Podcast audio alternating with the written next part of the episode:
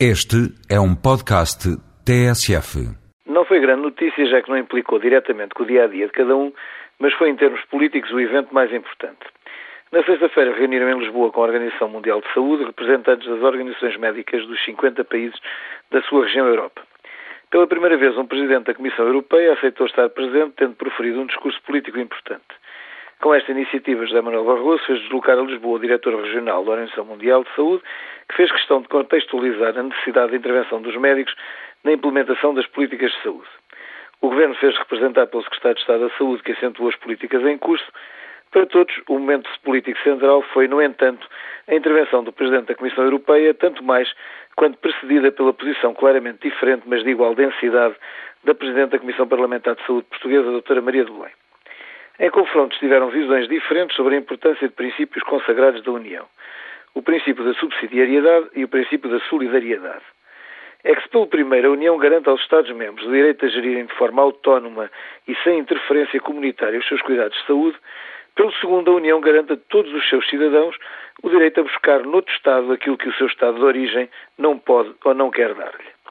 A aplicação do princípio da subsidiariedade torna os Estados geríveis, os custos controlados ao sabor do ditame dos governos e os direitos dos cidadãos disparos consoante as latitudes.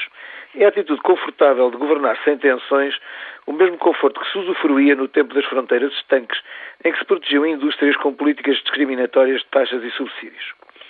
Tal conforto gera, como décadas de atraso provam à saciedade em Portugal, o imobilismo e o marasmo.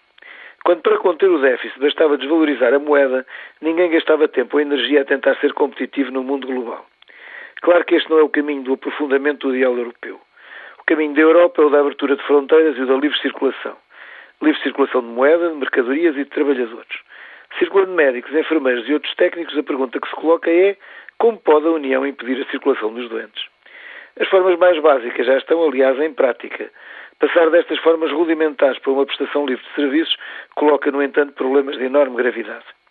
Desde logo, como garantir que se continuam a desenvolver todas as regiões, não promovendo o centralismo e a deslocalização para as grandes capitais do centro da Europa dos centros de excelência.